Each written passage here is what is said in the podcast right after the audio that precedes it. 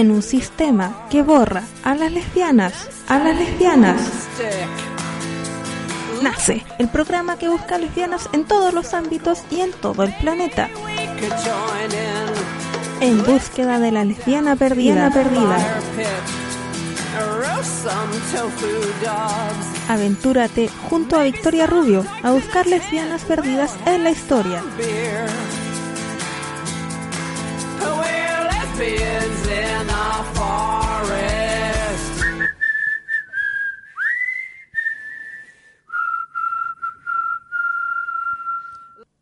Bienvenidas a esta nueva edición de En búsqueda de la lesbiana perdida. Y el mundo está como está, porque todos tienen mala voluntad. Y el mundo está Soy Lesbi Quien les guiará en la aventura de hoy y en el descubrimiento de lesbianas. Siguiendo con esta línea de lesbianas más políticas, hoy quiero hablar de una de las lesbianas feministas que más me ha inspirado, con su feminismo radical y su pensamiento contemporáneo y visionario. Hoy les vengo a contar sobre Margarita Pisano.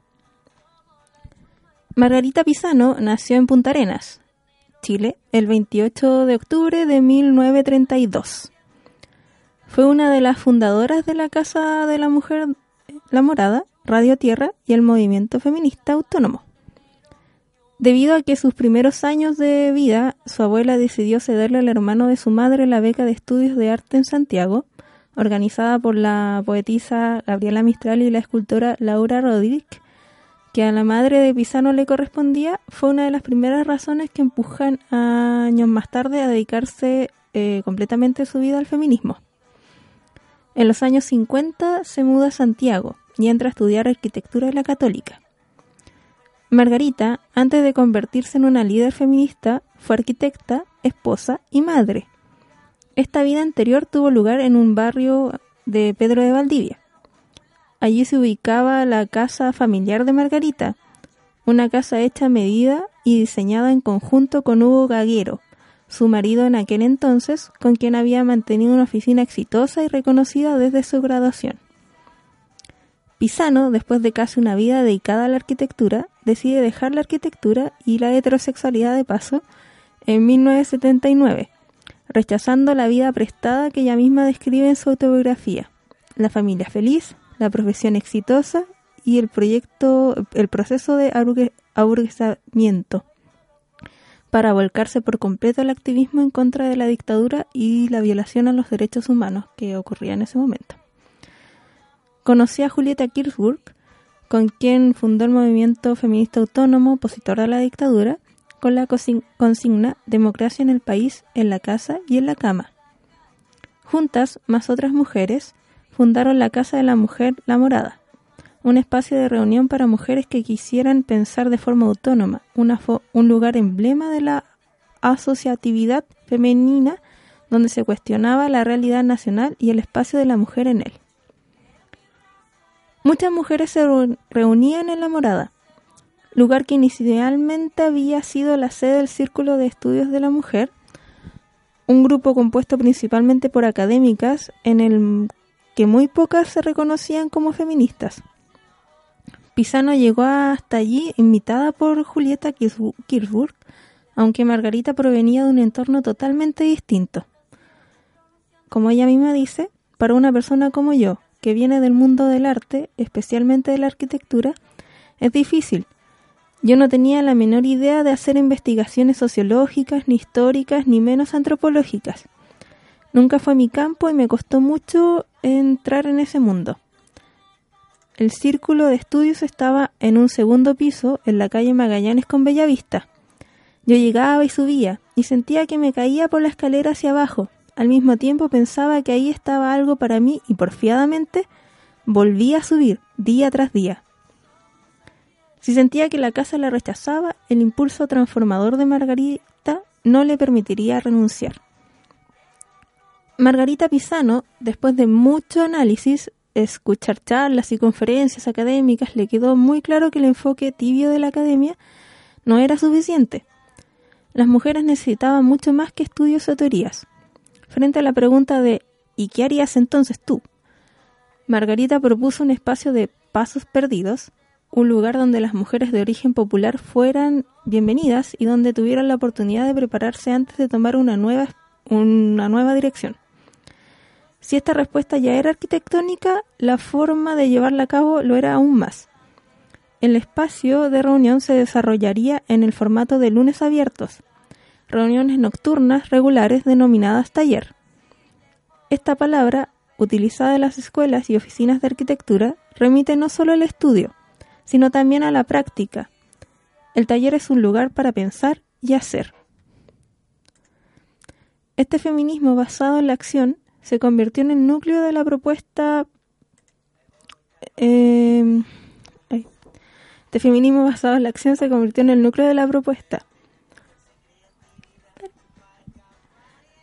eh, de un feminismo radical. Llevar a cabo los talleres la obligó a leer e investigar, pero también a hablar y a escribir. Le enseñó a ser una líder. Luchando contra la dislexia, siempre había sentido que las palabras no eran para ella. Las herramientas de la arquitectura, el dibujo y las matemáticas le resultaron muy adecuadas. Su condición de ajena a los estudios sociológicos aportó algo nuevo al pensamiento feminista. Su primera actividad en los lunes abiertos consistió en ayudar a las mujeres a entender que no solo tenían un lugar en la historia, sino también en el espacio.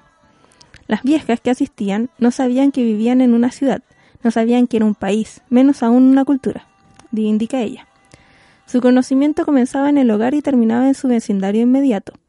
En el taller, por el contrario, hablaban de la ciudad, el espacio y el movimiento, dibujaban mapas de Santiago y caminaban midiendo su presencia dentro de ellos.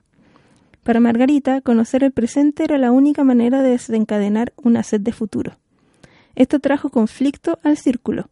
Las políticas querían permanecer dentro del campo de los estudios académicos, mientras que para Margarita la única posibilidad era la educación popular y la acción. Así se produjo una separación, un quiebre.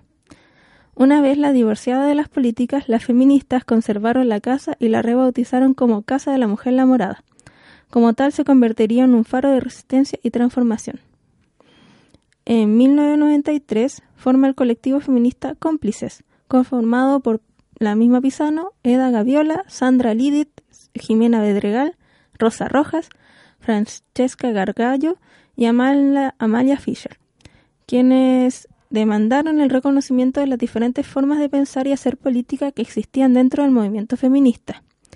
Cómplices hace su aparición en el año 1993 dentro del sexto encuentro feminista latinoamericano y del Caribe en El Salvador, manifestándose como lo describe Jimena Bedregal, una de las integrantes del colectivo, como una propuesta política y filosófica en Chile y México, en la confluencia de procesos distintos, pero con la idea central de reconocer que existen distintos feminismos, explicar las diferencias, autonombrarnos y apostar a la construcción de un espacio feminista desde la autonomía y la radicalidad, un ejercicio de instalación de un discurso distinto, esto desde la diferencia política explicada.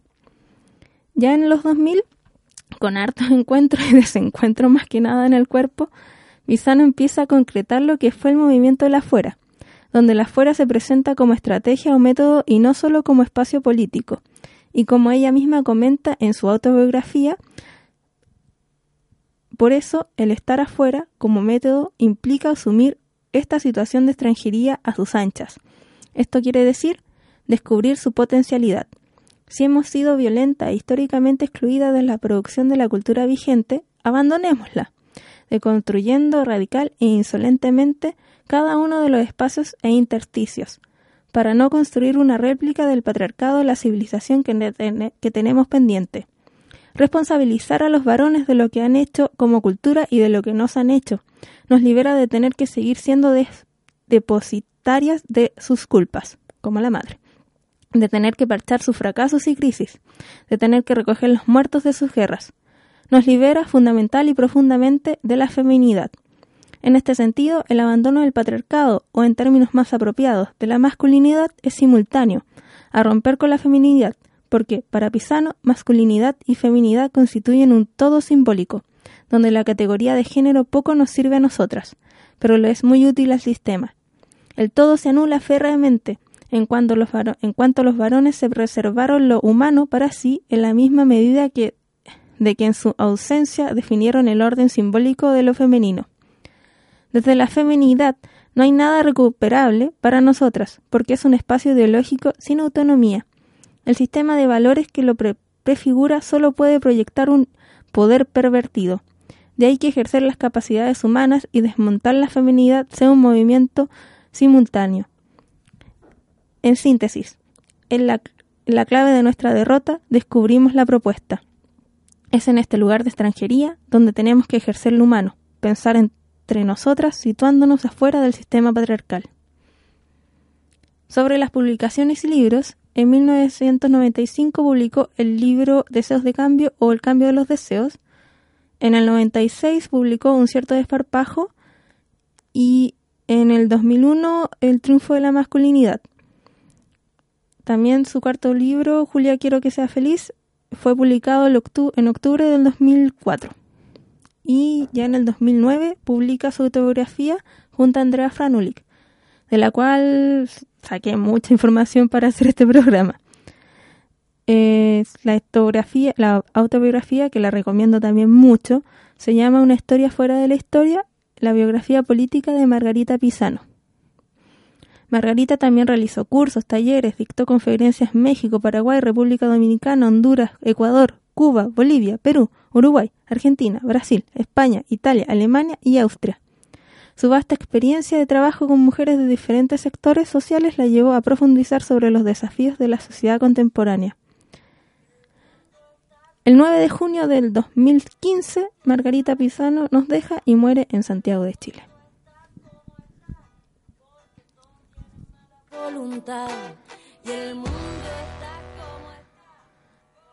¿Conoces lesbianas que estén presentes en el arte, música, ciencia, cómic, literatura, cine u otra forma de creación o acción y sientes que es necesaria de conocer en este mundo?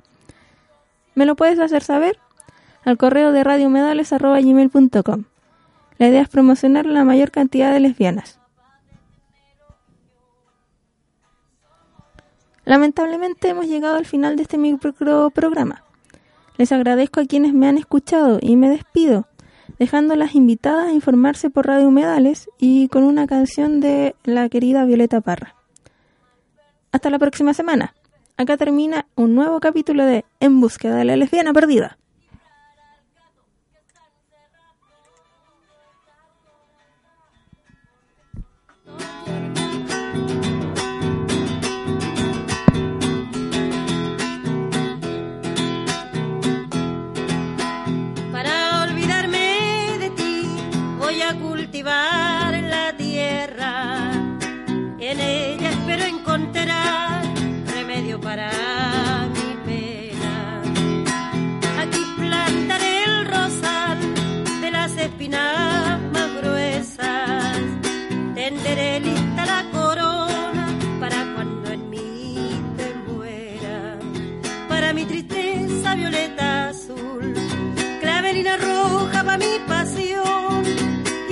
Saber si me corresponde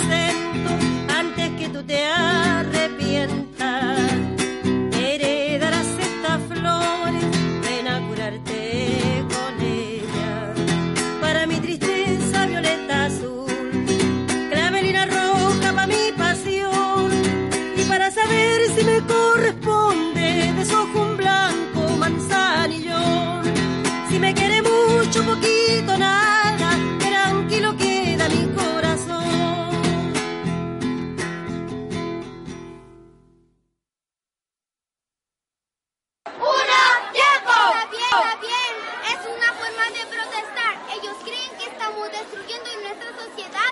Nosotros estamos enojados por una razón, sino porque nos están contaminando nuestra nación. No más abuso, quiero que la gente me escuche. Ahora con todo el pueblo, antes con mi pueblo mapuche. No creas todo lo que dicen en la televisión, ya que tergiversan toda la información. No más robos por parte del Estado. Han pasado muchos años, ya estamos cansados. Tiramos las cartas a la mesa. El pueblo se está uniendo, esto recién comienza.